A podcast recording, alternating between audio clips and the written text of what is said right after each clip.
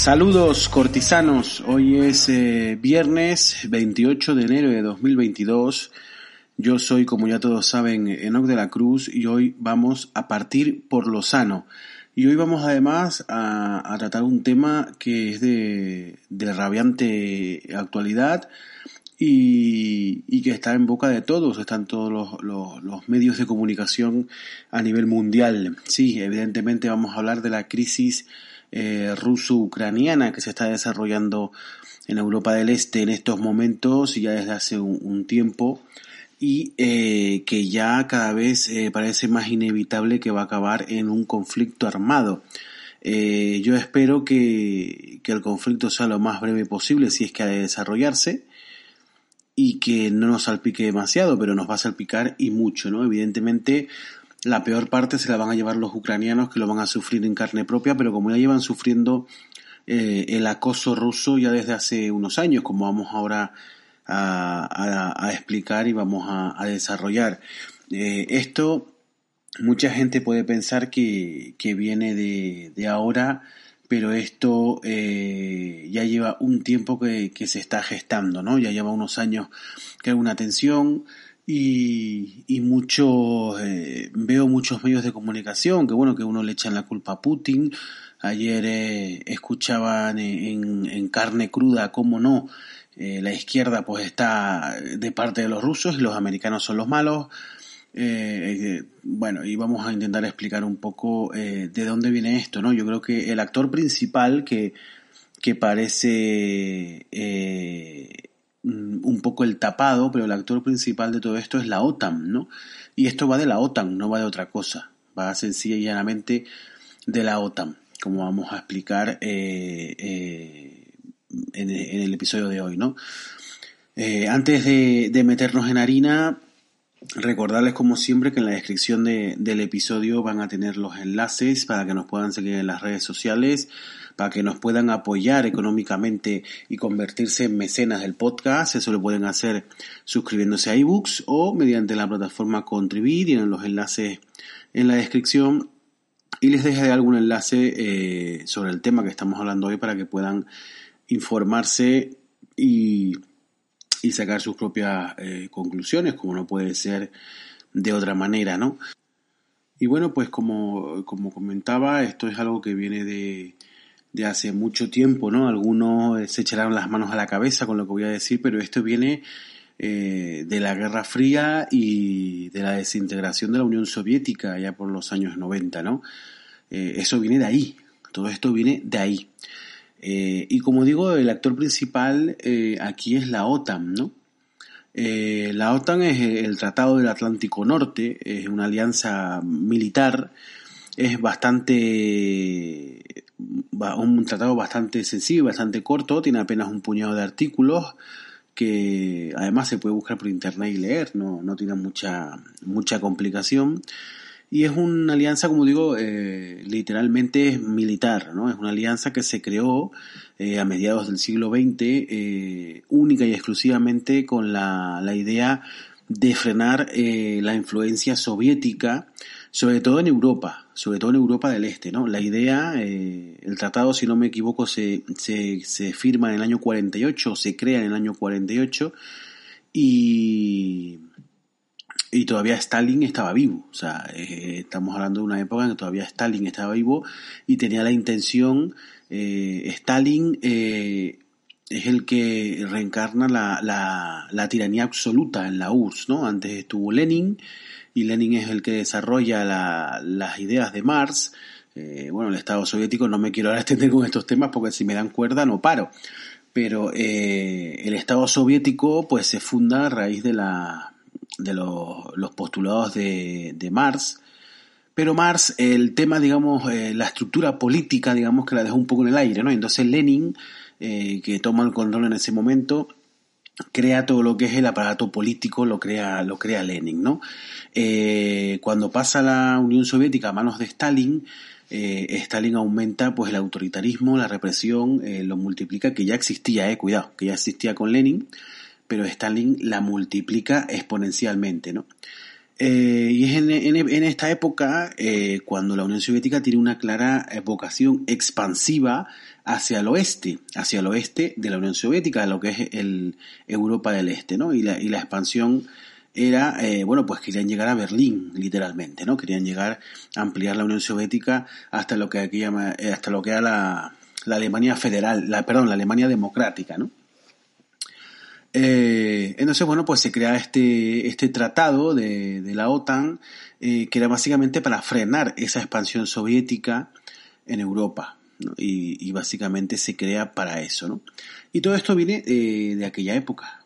Todo viene de aquella época. En los años 90 eh, cae el régimen eh, soviético, ya es insostenible, ya era, ya era insostenible desde hace bastantes años antes, pero siempre uno suele pasar en, en, todos, en todos los tipos de, de, regímenes, ¿no? Siempre intentan estirar el chicle lo más posible, ¿no? Pasó incluso pues ya de, con el Imperio Romano, ¿no? Que lo intentaron estirar todo lo que pudieron, ¿no?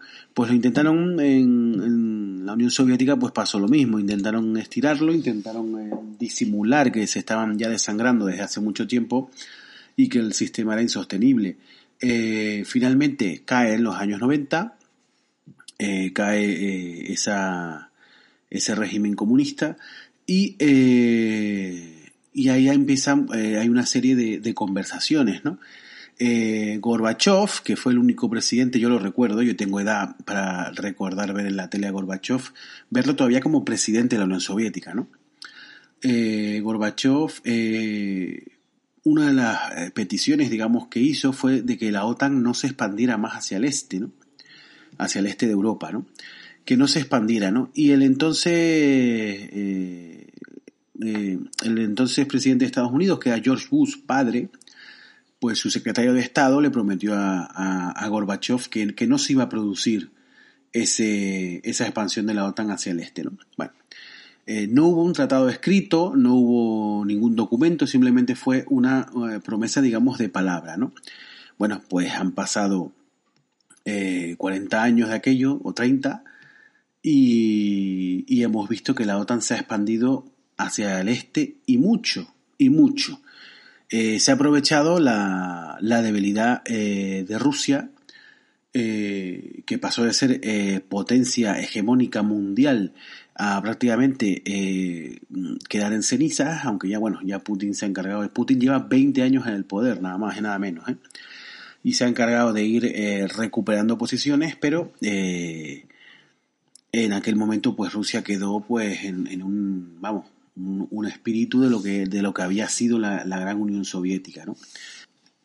Esa debilidad de rusa, pues, eh, provocó que eh, la OTAN en general y Estados Unidos en particular se tomaran aquella promesa como papel mojado, literalmente, ni siquiera papel, como digo, no existe un documento firmado ni nada por el estilo, y pues se lo saltaron a la torera, ¿no? Eh, los presidentes que vinieron después, pues con el yo no estaba allí cuando se dijo eso, no tengo ni no tengo ni idea de lo que me estás hablando y siguieron expandiendo, ¿no? Eh, se expandió Ucrania, eh, perdón, Ucrania se expandió hacia Hungría, por ejemplo, Polonia, las últimas que entraron fueron Croacia y Macedonia del Norte, si no me equivoco, ¿no? Un punto de inflexión importante fue cuando entraron la, eh, las repúblicas bálticas, Estonia, Letonia y Lituania, que son eh, países o son eh, regiones que ya fueron soviéticas. Ojo con ese dato, ¿no? Pues ya es, importante, ¿no? Ahí toma un punto de inflexión importante. Estonia, Letonia y Lituania fueron regiones que pertenecieron a, la, a, la, Unión de Repúblicas Socialistas Soviéticas. Fue un territorio soviético ¿eh? De hecho, eh, los soviéticos eh, cometieron una serie de barbaridades brutales contra la población de Lituania, eh, especialmente de Lituania, pero de, la, de las tres repúblicas, muchos fueron forzados a, ir al, interior del país a trabajar prácticamente en, en una situación de esclavitud y también se cometieron prácticamente genocidios, ¿no? En Lituania, eh, pues probando armas químicas y cosas de ese estilo, ¿no? O sea, eso, es lo que hacía la URSS. Entonces, eh, pues estas tres repúblicas, eh, que una vez que se independizan, una vez que cae el bloque soviético, se independizan, se forman su país completamente independiente y estas tres repúblicas se han, cada una en distinto grado, pero en general las tres se han occidentalizado bastante y se han europeizado bastante, ¿no? Lo cual yo creo que es un acierto, es un acierto, ¿no? Eh, se han, eh, como digo, se han occidentalizado, han querido eh, cambiar la historia de, de, sus naciones y se han volcado hacia el otro lado, ¿no? Hacia Occidente. Y yo creo que les va bien, yo creo que económicamente les ha ido muy bien, políticamente y en cuanto a estabilidad económica y política y social, pues han ganado muchísimo. Y esto eh, provocó que incluso entraran en la OTAN. O sea, esto en tiempos, como digo, en el año 48, que es cuando surge eh, la OTAN, hubiera sido impensable, completamente impensable, que la frontera de la OTAN tocara literalmente con Rusia, que es lo que está pasando ahí, ¿no? Eh, desde las repúblicas bálticas, eh, en línea recta hacia Moscú, hay un poco más de 500 kilómetros, un poco más de 500 kilómetros en línea recta hacia Moscú. Eh, imagínense lo que puede tardar un, uno, un, pelotón, no sé, un escuadrón de casas de combate en llegar desde Lituania a, la Plaza Roja, por ejemplo, ¿no? prácticamente segundos. Eh, eso es a Moscú, pero es que si vamos hacia, si te diriges hacia San Petersburgo, que es la capital rusa de, del norte, digamos, eh, si te vas a San Petersburgo, desde las repúblicas bálticas están a, unos 120, 130 kilómetros, en línea recta, ¿no? Eh, vamos, eso es un salto de rana prácticamente, ¿no? Para la, la, tecnología que hay hoy en día, ¿no? Entonces, en ese momento que, las tres repúblicas bálticas se integran en la OTAN, Rusia estaba por un momento muy, muy, muy complicado económicamente y, socialmente y, no pudo hacer frente. Si hubiera podido hacer frente, de seguro lo hubiera hecho, pero no, tenía capacidad para hacer frente. Eh, claro, pero eh, ya esto molestó, molestó bastante, ¿no? ¿Qué es lo que pasa ahora? Se rumorea con el acceso de la OTAN, eh, o sea, el ingreso de Ucrania en la OTAN. Y hoy en día eh, sí tiene Rusia un poquito más de, eh, de poder político para, para intentar tratar que eso no pase. Si Ucrania entrara en la OTAN, la frontera eh, de la OTAN eh, volvería a tocar directamente Rusia, como ya pasan las repúblicas bálticas, y se acercaría muchísimo más a Moscú, estaría muchísimo más cerca la OTAN de Moscú. Y esto eh, en Rusia lo ven como un insulto y como una afrenta literalmente, ¿no? Entonces, bueno, pues eh, e, esta es la raíz de todo este conflicto, ¿no? Ahora eh, he hecho un poco esta, esta breve introducción para, para explicar de, de, dónde sale este conflicto y hacia... Eh, y cuáles son los motivos de que no, o sea, no es que a Putin se le haya saltado la chaveta y haya dicho un día vamos a invadir Ucrania, ¿no? O vamos a haber sacado un, un tablero y haber si jugado a los dados qué, qué, país iba a invadir y oye, pues tocó Ucrania, pues vámonos para Ucrania, ¿no? No, esto tiene un, un eso detrás y, y es lo que vamos a explicar ahora, ¿no? Eh, ahora vamos a... Quiero explicar un poco eh, este... Eh, esta crisis de cuál es su origen, ¿no? Como digo, su origen pues viene desde la caída de, la Unión Soviética y esa promesa de que la OTAN no iba a expandirse, ¿no? Pero eh, digamos el más reciente, ¿no? Ya con Rusia, con Putin en, Rusia eh, y eh, cuál fue el, digamos, el estallido que hizo saltar las alarmas y que y que empezó todo este este recorrido, ¿no? Vamos a hablarlo, vamos a a explicarlo ahora y vamos a dar eh, bastantes detalles.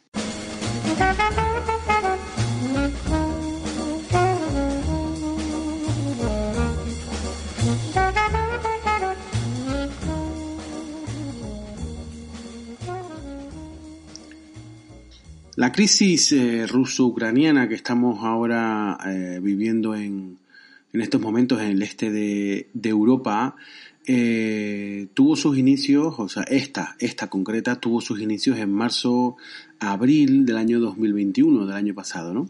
Eh, Rusia eh, reunió alrededor de unos 100.000 soldados y equipo militar importante cerca de la frontera con Ucrania.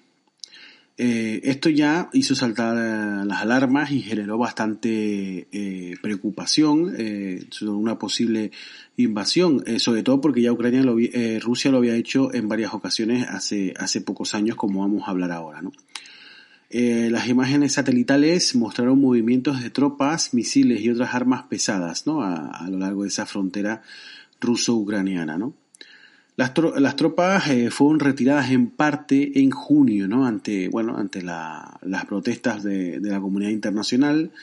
Fueron retiradas, eh, pero se volvió a renovar la crisis en octubre y noviembre del año pasado, cuando volvieron a haber más de 100.000 soldados rusos a tiro de piedra, a tiro de piedra de la frontera ucraniana, ¿no? Eh, toda esta crisis, eh, como digo, se deriva de 2014. Eh, 2014 es una fecha clave, ¿no? Aquí hay un par de fechas claves. Una es 2008, como vamos a ver en, unos minutos, y otra es 2014, ¿no? Las exigencias rusas para, para, retirar esa, toda esa tropa que tiene ahora mismo cerca del territorio ucraniano eh, son varias, son varias las exigencias. Una es la prohibición total de que Ucrania se una a la OTAN, de ahí viene todo este percal, como ya estábamos diciendo. Eh, una disminución eh, de soldados y equipos militares de la OTAN en Europa del Este, o sea, retirar armamento y tal. Y, eh, y entonces pues Rusia se compromete a retirar todas esas tropas, ¿no? Eh, tanto Estados Unidos como otros miembros de la OTAN rechazaron estas solicitudes y enviaron a Rusia eh, un aviso de que posibles sanciones económicas le iban a caer si, si invadía Ucrania, ¿no? las, mm, las sanciones económicas eh, a cualquier país le afectan, pero digamos que Putin mm, un poco que se las traen al pairo, ¿no? Y hay un dato importante también en esta crisis, que es el que muchos saben y es la, el tema energético, ¿no? Europa depende y muchísimo del gas ruso, pero mucho, mucho, mucho. Entonces, bueno, pues digamos que Putin está eh, negociando con la llave de, de los gasoductos en la mano, ¿no? Eh, amenazando incluso también en cerrar ese, ese suministro energético que, bueno, pues que podría someter a Europa a una crisis importante. Como digo, eh, todo esto mm, son, eh, digamos, son repercusiones de lo que ocurrió ya en 2014, En 2014, Rusia se adhesiona a Crimea, que era una región originalmente ucraniana, eh, y también se produjo en el 2014 la guerra del Donbass, comenzó ese mismo año, ¿no? Eh, esto surgió a raíz de las manifestaciones del Euromaidán, que se, conoce con ese nombre, el Euromaidán fue el inicio del conflicto ucraniano, ¿no? Comenzaron en noviembre de 2013 en Kiev, debido a la suspensión de la firma del acuerdo de asociación entre Ucrania y la Unión Europea, ¿no? Es importante entender que aunque en la población ucraniana hay una gran, eh, un gran componente ruso, ¿no? Y hay mucha, mucha gente, sobre todo al este, ¿no? Eh, donde más cercano a Rusia, eh, la región más cercana a Rusia, hay muchas personas que, que se consideran rusos y son prorrusos y por lo tanto pues están con Rusia. Eh, pero en Ucrania la mayoría de la población eh, la idea que tienen es acercarse a Europa, de occidentalizarse y de dejar atrás el pasado que, que en ese caso pues es Rusia propiamente dicho, ¿no? simboliza el pasado de los ucranianos y la mayoría de los ucranianos pues ya quieren mirar uh, al futuro, ¿no? Eh, estas son la, las razones de estas manifestaciones del Euromaidán, ¿no? Eh, el gobierno ruso suspendió el acuerdo de asociación con la Unión Europea y esto provocó que esta gente eh, saliera a la calle. ¿no? El 22 de febrero de 2014, ya con varios meses de, protestas y, disturbios, y después del, jueves negro, que se llamó que fue el, el 20 de febrero, en el que murieron más de 60 manifestantes, eh, los opositores tomaron las riendas del país y ocuparon de forma irregular, obviamente, las principales instituciones eh, con sede en Kiev. Digamos que los órganos de gobierno y las instituciones gubernamentales que estaban en Kiev eh, fueron tomadas todas. la Rada Suprema tomó el control del país. La Rada Suprema, digamos que es como el, el Parlamento, ¿no? Tomó el control del país en ausencia de, buena parte de sus miembros y de Alexander Tuchinov eh, asumió la, coordinación del gobierno y la presidencia del parlamento, ¿no? cayendo así el gobierno de Víctor eh, Yanukovych, que es el que eh, el presidente legal en aquel momento, ¿no? el presidente que había ganado las últimas elecciones y que era prorruso, era prorruso y se había acercado muchísimo a, Putin. Por eso seguramente eh, disolvió el acuerdo con la Unión Europea. ¿no? Eh, la Rada Suprema sustituyó, destituyó a Yanukovych y tomó el control del país votando la vuelta a la Constitución de 2004. Rusia evidentemente no reconoció este gobierno y, habló directamente de, golpe de Estado. ¿no? Yanukovych se refugió en, en Rusia, se tuvo que exiliar en Rusia y eh, según se sabe, debe de seguir allí porque no, no se sabe más de él. Eh, debe de seguir allí o igual incluso eh, ya no está entre nosotros, pero es que ese dato no lo tenemos. ¿no? Todo esto evidentemente significó un cambio de timón en Ucrania a favor de la occidentalización, como estábamos diciendo. ¿no? A partir de ahí, eh, las elecciones y la, las cuestiones que se han votado en Ucrania siempre han ido en esa dirección, ¿no? Y parece, eh, parece ser que, evidentemente el sentir de la, de la población ucraniana mayoritariamente está en esa dirección, ¿no? En la, de occidentalizarse, ¿no? Incluso algunos sectores de, algunos sectores eh, proeuropeístas en Ucrania hablan de un ingreso en la Unión Europea, ¿no? Lo cual ahora mismo pues es bastante complicado. Pero mm, bueno, eh, todo se puede andar, ¿no? Han entrado países ya en la Unión Europea que hace 20 años parecía impensable, ¿no? Y que a, día de hoy están en la Unión Europea, así que ¿por qué no? Todo se puede hablar, ¿no? Pero evidentemente eso va en contra de los intereses prorrusos y los intereses de Putin, lógicamente, que no quiere que ni la Unión Europea ni, ni muchísimo menos la OTAN, que es un tratado, una, una, alianza militar, se le sienten eh, prácticamente a tiro de piedra de, la, de Moscú, ¿no? de la Plaza Roja. Y bueno, pues todo esto, eh, ¿cuál fue la respuesta de, Putin ¿no? Eh, a estas eh, manifestaciones? Toman el control del gobierno, de las instituciones y cambian el timón de la nación hacia el lado contrario al que quiere Putin. ¿no? Pues ¿cuál fue su, su respuesta? Pues ahí empezó en el año 2014, en febrero de 2014, con, con la crisis de Crimea. seguramente la recordarán, yo recuerdo escucharla en los, telediarios, ¿no? Eh, el gobierno regional eh, de Crimea, evidentemente espoleado por Moscú, eh, realizó un referéndum separatista sobre el estatus político de, la región de, de Crimea, ¿no? Y se produjo una intervención militar donde las Fuerzas Armadas de Rusia se desplegaron en Crimea y en Sebastopol, que es la capital de, de la región, con el objetivo, evidentemente aquí hay que poner comillas, de garantizar la integridad de los ucranianos prorrusos habitantes de Crimea y las bases rusas estacionadas allí hasta que se normalizara la situación sociopolítica. Vale, que mm, evidentemente eh, Putin espoleó a Crimea. Crimea es una, bueno, para que no lo sepa, les invito a mirar un mapa. Eh, Crimea es una región, una península que está al sur de, de Ucrania y eh, está bañada por el Mar Negro.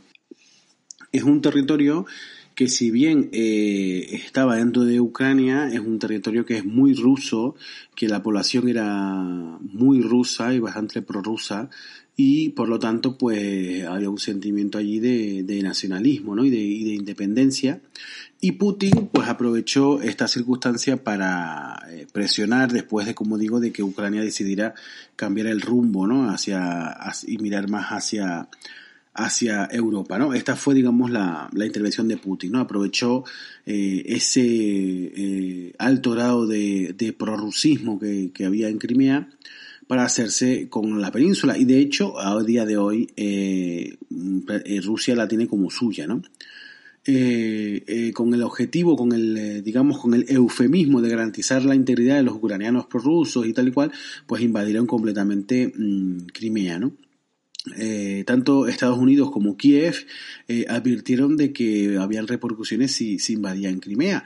Pero bueno, el 17 de mayo fue proclamada la independencia de la República de, Crimea y la casualidad, al día siguiente fue aprobada la, adhesión de Crimea a Rusia, ¿no? Así es como suelen actuar estos, estos países, ¿no? Estas potencias, ¿no? Es parecido a lo que hizo Estados Unidos con, con Cuba, ¿no? Cuando se la, se la consiguió birlar a España, además, eh, usando eh, técnicas de engaño y tal, pues consiguió arrebatarle Cuba a, España, pues primero era independiente, pero de repente ya era casi, no llegó a ser territorio de Estados Unidos, pero mm, estado de estos satélites que tiene Estados Unidos como Puerto Rico, ¿no?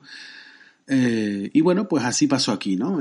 un día se vistieron de, libertadores, liberizaron eh, Crimea, eh, Crimea fue independiente, fue una regular independiente y al día siguiente, en, 24 horas, eh, se adhesionaron a, Rusia, ¿no? A día de hoy prácticamente es territorio ruso, ¿no? tanto Estados Unidos y la, y la Unión Europea rechazaron todo esto. Otro tipo de países, pues ya se, ya se imaginan cuáles, ¿no? Bielorrusia, Corea del Norte, Siria, Venezuela, todo este tipo de países autoritarios eh, y, de, ideario socialista, eh, enseguida pues apoyaron esa intervención en Crimea, ¿no? Pues bastaba, eh, vamos, bastaba más. La Asamblea General de las Naciones Unidas rechazó la incorporación de Crimea a Rusia y los días siguientes las tropas ucranianas intentaron entrar en Crimea, intentaron recuperar alguna zona, algún territorio, pero eh, tuvieron incidentes con el ejército ruso eh, y, finalmente pues decidieron, eh, los ucranianos decidieron, bueno, no meterse en demasiado jaleo, se replegaron y abandonaron completamente la península de, de Crimea. Eh, oficialmente mm, se sigue reconociendo como territorio ucraniano, de hecho Ucrania, Ucrania reconocida, eh, sigue considerando Crimea como parte de su territorio de jure, evidentemente, pero de facto es ruso, ¿no? Hay una, diferencia entre eh, hay una diferencia entre los matices, ¿no? Ahora mismo Crimea de facto es territorio ruso, vamos al 100%, ¿no? Esta fue la primera digamos, la primera incursión, hubo otra. Eh, el 6 de abril de 2014, eh, pues bueno, mientras se estaba desarrollando lo de Crimea, eh, empieza la guerra, la llamada guerra del Donbass. ¿Y qué es el Donbass? El Donbass es el territorio, el territorio de Ucrania más pegado a, Rusia. Está en la parte más al sur y más al este de Ucrania y linda directamente con Rusia. Es una zona que, que eh, pertenece con todas las de la ley a Ucrania, pero es una zona que de, mayoría, de, mayoría rusa, rusa hablante y, y de tradiciones rusas y de población que tiene sus orígenes en Rusia, ¿no? Y es una, eh, son zonas que tienen un alto un alto porcentaje de prorrusos en su, en su población, ¿no? De ahí, de ahí que entrarán en, esa, en estos territorios, ¿no? Eh, hay ciudades importantes, como puede ser eh, eh, Donetsk, por ejemplo. Los aficionados al fútbol conocerán bastante al equipo de fútbol de Donetsk, el Shakhtar Donetsk, que, que llegó a, conseguir un título europeo hace, hace como una década. Y bueno, pues esta ciudad, Donetsk, Lugansk, creo que también está por ahí. Bueno, son son esas ciudades que están eh, más cerca de Rusia que, del propio Kiev y que, como digo, pues tienen mucha población eh, de origen ruso. Eh, bueno, pues el, gobierno de Ucrania inició un operativo a raíz de lo de Crimea contra los grupos armados rusos que llegaron al este de Ucrania, ¿no? A esa zona llegaron grupos armados rusos. Ucrania inicia entonces pues un operativo para contrarrestar esa, esa, esa incursión, ¿no? Eh, las tropas rusas invadieron eh, esta zona del este de Ucrania y las tropas ucranianas pues lanzaron una contraofensiva. El principal núcleo de estos grupos, la ciudad de Slaviansk, fue sitiada por el ejército ucraniano y se enfrentaron en, varios incidentes, incluso pues dejando eh, algunos muertos, ¿no? El conflicto se entendió a otras ciudades como Kramatorsk, Mariupol, y referendos independentistas de los separatistas locales fueron realizados el 11 de mayo en diversas zonas, pues como acabo de nombrar, pues de Donetsk y Lugansk. Eh, este territorio ahora mismo eh, todavía está en conflicto, este territorio del Donbass. Si Crimea eh, fue mm, bastante más fácil y bastante más rápido, en Donbass todavía a día de hoy hay, hay conflicto y todavía hay permanencia rusa, ¿no? Quizás la poca eh, resistencia que ofreció la OTAN ante estas dos invasiones rusas en, en Ucrania mm, es la que siga espoleando a, a, Putin, que ante las amenazas de una intervención militar, pues parece que estar, eh, parece estar entonando el famoso no hay huevos, ¿no? Parece que, que Putin sigue tensando la cuerda porque bueno, pues como digo, pues ya invadió Crimea, invadió el Donbass y aquí nadie lo ha parado, ¿no? Quizás pues eh, ya va siendo hora de que alguien lo pare. Ojalá, mm, como digo, nadie, nadie quiere la guerra, ¿no? Pero bueno, pero parece que, que vamos hacia ahí, ¿no? Y bueno, eh, y todo esto y esta, esta ansia que tiene Putin con Ucrania, ¿de dónde viene, no? Como dije antes, esto no fue que, lo echaron a suertes y le tocó a Ucrania, ¿no? Eh, el problema son las presentes y futuras relaciones que puede tener Ucrania con la OTAN, ¿no? Eh, y con la Unión Europea, pero principalmente con la OTAN porque, como dije, pues la OTAN es una, es una alianza militar, ¿no? Y, y la va a tener si entra Ucrania, si entrara a Ucrania, eh, la va a tener muy cerca de casa. ¿no? La, cooperación OTAN-Ucrania comenzó cuando dicho país se unió al Consejo de Cooperación del Atlántico Norte en el año 91, prácticamente cuando se forma como nación independiente, ¿no? y el programa Asociación para la Paz en el año 94. Además se establecieron vínculos con la alianza con un plan de acción de la OTAN Ucrania el 22 de noviembre de 2002 y se convirtió en el primer país de la comunidad de estados independientes de la CIE en unirse a la Asociación para la Paz de la OTAN en febrero de 2005. ¿eh? Ahí como vemos, Ucrania eh, fue un poquito poco acercándose a, la OTAN, ¿no? En abril de 2005, Ucrania entró en el programa de intensificación del diálogo con la OTAN. ¿eh? Intensificación del diálogo, o sea, mm, hay señales de que, de que van en ese camino, ¿no? La gota que colmó el mazo fue en 2008, en marzo de 2008, eh, en la que Ucrania envió una carta oficial eh, de la aplicación de un plan de acción de membresía, el MAP que se llama, ¿no? que es el primer paso para unirse eh, a la OTAN. ¿no? Ahí, en esa cumbre de 2008, metió una gamba muy importante George Bush, hijo, que es el que estaba en aquel momento, que soltó sin que, sin que nadie se lo preguntara, soltó que más tarde o más temprano Ucrania y aludía también a, Georgia, eh, tanto Ucrania como Georgia más tarde o más temprano iban a ingresar en la OTAN. Lo dijo así, como quien está charlando con unos amigos, pues lo dijo en una, en una cumbre en 2008. ¿no? Esto hizo saltar todas las alarmas en el Kremlin, que ya las tenían eh, bastante activadas por todos estos procesos que estoy hablando de acercamiento entre la OTAN y Ucrania. Y todo esto hizo saltar las alarmas, ¿no? Esto fue en 2008. Eh, como digo, pues eh, en esa cumbre ya Ucrania envió una carta oficial de aplicación de un plan de acción para la membresía. Eh, estos líderes, los que promovieron esta, esta carta de, de, acción de membresía, no obstante garantizaron su oposición a que la pertenencia a una alianza militar no pasaría sin la aprobación del público en referéndum. ¿no? Esto es un tema importante. Al final el que iba a decidir iba a ser el pueblo ucraniano. Algo así es lo que ocurrió también en, España, ¿no? Lo recordarán los que, los que tengan un poquito más de edad y, los que no, pero mm, hayan leído un poquito de historia. Eh, en los 90 eh, se votó en España también un referéndum para entrar en la OTAN, ¿no? Además, fue, en España fue muy curioso porque Felipe González, eh, antes de llegar a la, presidencia del gobierno, pues era estaba mm, completamente en contra de entrar en la OTAN, pero una vez que que, llegó a la presidencia del gobierno eh, sabía perfectamente que el objetivo final de Europa, que era entrar en la Unión Europea, era muy complicado entrar en la Unión Europea si no estabas en la OTAN. y eh, sabía que todo lo que había pregonado eh, en campañas electorales anteriores era no servía para nada, era papel mojado completamente porque era muy necesario para España entrar en la OTAN, lo que le permitía, como digo, pues entrar más fácil, muchísimo más fácil en la Unión Europea, que era el objetivo que tenían, mm, ese sí es un objetivo que, mm, quitando algunos partidos más radicales como Izquierda Unida o tal, si era un objetivo que compartía casi todo el mundo, que era entrar en la Unión Europea, eso iba a mejorar eh, a España, eso estábamos todos de acuerdo, ¿no? Por lo menos eh, bastantes, quitando los partidos más, eh, más radicales, como digo.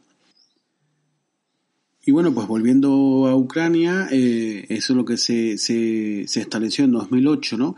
Lo cual, eh, para Vladimir Putin, en esa misma cumbre, el presidente ruso se quejó eh, de forma muy contundente a la OTAN y se refirió a, la, a una posible adhesión de Ucrania a, a este organismo como, y cito literalmente, una amenaza directa para su país, ¿no? Así calificó Putin a una adhesión de Ucrania en la OTAN, ¿no? Eh, evidentemente, pues no estaba eh, muy contento eh, con la idea, ¿no? Y estos son, digamos, los, desencadenantes, los, factores que han ido desencadenando este conflicto que vivimos ahora, ¿no? Como vemos, pues en 2008 esta cumbre en la que ya Ucrania pues le ponía empeño en entrar en la OTAN, Además a la OTAN le gustaba la idea ¿no? de tener a ese país eh, muy cerca de Rusia bajo su, su alianza. Eh, y después, pues en 2014, eh, en 2013, la, el Euromaidán, la, las quejas de la ciudadanía rusa por alejarse de Europa y, y volverla otra vez la, la mirada hacia Rusia. Y eh, 2014, como respuesta a ese Maidán, pues la, la adhesión de Crimea y eh, la invasión del Donbass, ¿no? Pues, propiciando la guerra del Donbass, ¿no? Eh, el siguiente, la siguiente pieza de dominó es la que estamos viviendo hoy en día, ¿no? Este riesgo de inmensa, de momento es simplemente una acumulación de tropas, ¿no? Eh, a, lo largo de la frontera, pero 100.000 hombres al otro lado de tu frontera, eh, pues acojonan bastante, ¿no? Y si son rusos, pues más todavía, ¿no? Rusia ahora mismo no puede presumir de nada absolutamente en el mundo, ni de ser una potencia económica, ni de ser una potencia en ningún tipo de aspecto, eh, ni siquiera en derechos humanos, porque hay también bastante más rezagados que, que, que la mayor parte del primer mundo. Pero lo que sí pueden presumir, y de hecho es lo que están haciendo, es ser una potencia militar. Y potencias militares ahora mismo más potentes que Rusia están contadas con una mano, con los dedos de una mano eh, en el mundo, ¿no? Entonces, eh, si hay algo que, en que Rusia pueda acojonar es con, sus fuerzas armadas y yo creo que es lo que está haciendo, ¿no? Eh, eh, ni siquiera, bueno, tiene la opción, tiene esa doble pinza, ¿no? De, ese poderío militar y de esa llave del gas, ¿no? Que, puede cerrar el gas eh, a, a, prácticamente toda Europa, ¿no? Esas son las dos amenazas que está esgrimiendo Putin. Eh, bueno, y, y, como digo, pues todo viene de ahí, todo viene de esto, eh, y el actor principal, como decía al principio, es la OTAN. No estoy diciendo que sea culpa de la OTAN, ni mucho menos, ¿no? Eh, la OTAN, como alianza y como organismo, tiene el derecho a, a ampliar y a integrar a los estados que cree conveniente. Eh, si fuera al revés y Rusia fuera la que liderara la OTAN, pues evidentemente ya hubiera eh, ingresado en esa, en esa organización a cuantos países pudiera, ¿no? Ahora eh, Rusia está en la parte del tablero eh, en la que tiene, digamos, menos poderío que sus rivales, que la Unión Europea, que Estados Unidos, por supuesto, menos poderío me refiero a político, y eh, pues tiene un poco pues tiene un poco que poner encima de la mesa lo que tiene pues que como ya acabamos de decir eh, lo que tiene más grande y más importante es su, su fuerza militar ¿no? Eh, bueno, ¿y cuál ha sido la, la respuesta de, de, los distintos países? Bueno, pues como saben, eh, ya hay varios países que han informado eh, de que van a enviar tropas, ¿no? Últimamente, en estos últimos días, ha sido Reino Unido el que se ha mostrado más eh, enérgico y también eh, Francia, también Macron eh, ha empezado a, a, calentar motores porque está viendo que, que Putin nos achanta, ¿no? También tiene guasa lo de, lo de Macron, ¿no? Me imagino a, a, Napoleón revolviéndose en su tumba, viendo que, que el líder de Francia va a enviar a tropas a Rusia en invierno, ¿no? Eh, digamos, Napoleón tiene que estar pensando, bueno, no han aprendido nada.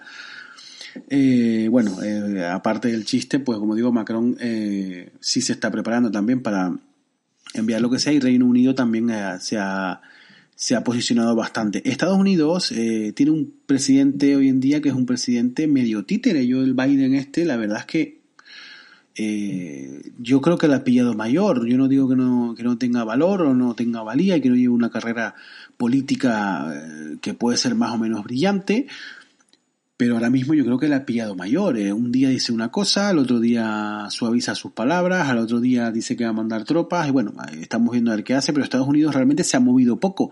Eh, amenazas de económicas más que nada, pero, pero yo creo que eso a Putin pues no le molestan tanto, ¿no? Yo creo que Putin eh, creyendo la llave del gas, como digo en la mano, pues las alianzas económicas las repercuten en el precio del gas, si te, si te apuras, ¿no? O sea que tampoco, no lo veo muy preocupado por eso a Vladimir Putin, ¿no? Y en cuanto a España, que es nuestro país, que es el que nos interesa, eh, hace unos días, el 20 de enero de este año ya, eh, la ministra de Defensa, eh, Margarita Robles, anunció que la Armada Española se desplegaría en el Mar Negro.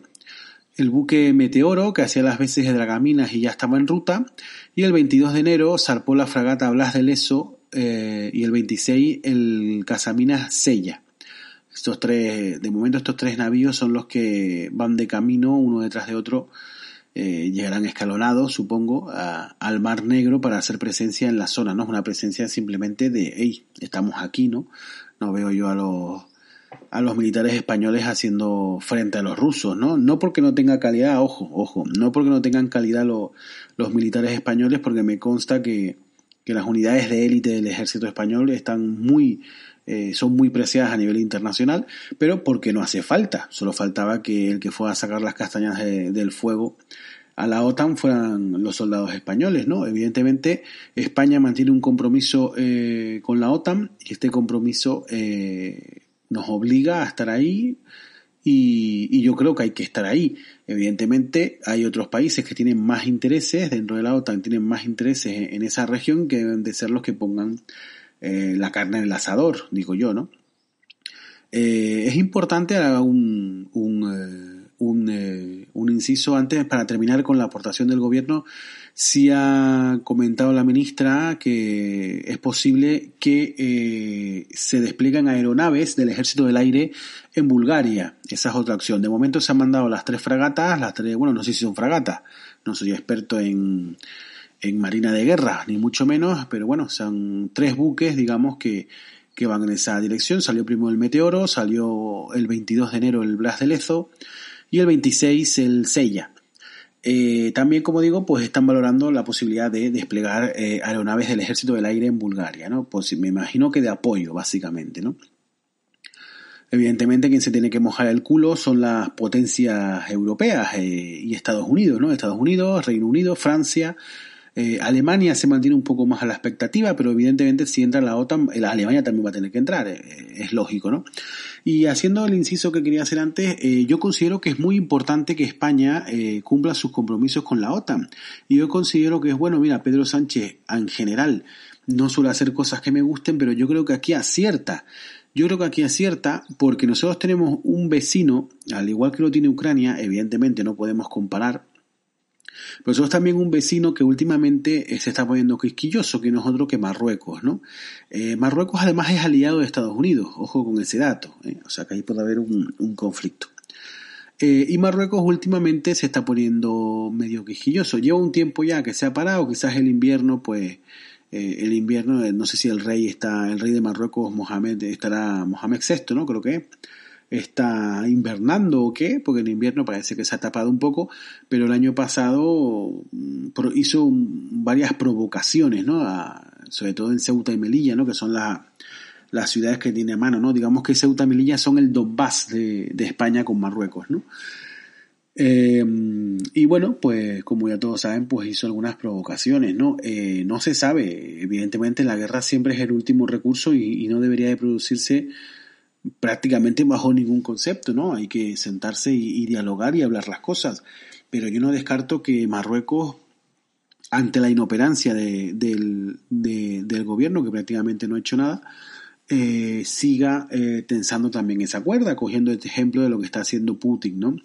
Mm, ¿no? Quizás, bueno, pues ¿por qué no anexionarse Ceuta y Melilla y, eh, y para el próximo año Canarias, por ejemplo, ¿no? Bueno, eh, suena un poco a ciencia ficción, pero también suena a ciencia ficción, a ciencia ficción que un señor llegara en Alemania después de haber pasado por la cárcel por precisamente por dar un golpe de Estado, ganará las elecciones y nos llevará a, todos a una guerra mundial brutal y, eh, y meterá a tantas personas en campo de concentración. ¿no? Si eso lo llegas a, a comentar en, el, en 1920, pues te hubieran dicho que es imposible. ¿no?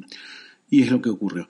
Entonces eh, hay que tener cuidado. Entonces estará bien con la OTAN, están bien con la OTAN, yo creo que es importante cuando España pues tiene un vecino que se está poniendo cada vez más pesado y que igual necesitamos no entrar en guerra, pero si hubiera un, conflicto, una intentona eh, marroquí de invadir suelo español o lo que fuera, y se presentan en el estrecho eh, tres portaaviones norteamericanos y una, un buque británico y otro francés, pues igual a los alemanes, ah, perdón, a los marroquíes se le quitan las ganas de, de, jugar a la, a, la, acogida, ¿no? al que te pillo. Yo creo que es importante, pues ese aspecto estará bien con la OTAN, que nunca se sabe, nunca se sabe, ¿no?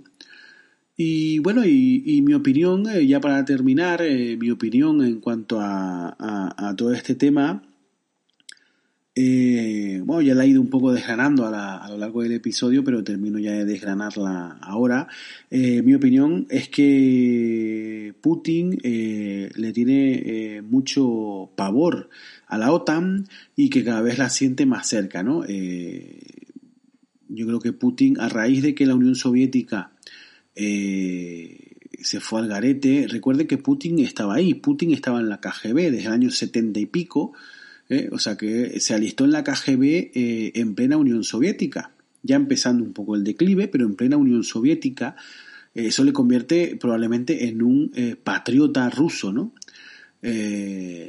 entonces, este señor tiene que estar un poquito también dolido, ¿no? De lo, con lo que fue su, su país, una gran potencia mundial, que tenía acojonado prácticamente a medio mundo, en lo que se ha convertido hoy en día, ¿no? Que prácticamente lo que le queda de poder, como dije antes, es la fuerza militar, ¿no? Ha ido perdiendo poder y digamos que, que ahora que la OTAN se le asiente prácticamente en la puerta de casa, prácticamente se le siente en el felpudo, eh, le tiene que molestar y mucho, ¿no? Eh, todo esto va de egos personales también, ¿no? Y Vladimir Putin eh, los tiene el ego bastante más grande que la mayoría de, de la gente, ¿no? Eh, sigue tensando la cuerda y yo creo que si la sigue tensando porque cree firmemente que la OTAN no va a hacer nada y que finalmente, como pasó con Crimea, pues que se va a poder apoderar de lo que, de lo que se le antoje. Eh, y ojalá me equivoque, pero creo que va a seguir tensando la cuerda. Eh, Vladimir Putin no es tonto y sabe que una guerra abierta con Ucrania, eh, incluso con más razón si es con la OTAN, eh, perjudicaría mucho a Rusia en el ámbito económico y en el ámbito geopolítico, porque evidentemente esa, esa guerra Rusia las tiene las de perder y eh, es muy posible que uno a uno sus aliados, empezando por China, que es el más poderoso, le vayan dejando de lado si se convierte en un, en un eh, aliado débil, ¿no? ¿no? No creo yo que China se vaya a meter también a, a defender a Rusia en ese contexto en el que eh, está siendo superado. ¿no?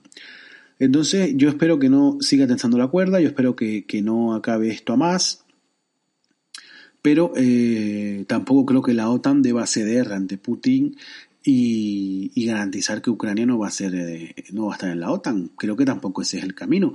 Cuando una persona te chantajea y, y accedes a su a sus requisitos porque lo que está haciendo Putin ahora mismo es chantajear al resto de, o, a Occidente, iba a decir al resto del mundo, bueno, a Occidente, los está chantajeando y los está chantajeando eh, porque va armado, o sea, él ha venido a una negociación que la, estaba perdiendo y ha venido a una negociación con una pistola en la mano, esto es literalmente lo que está pasando, ¿no?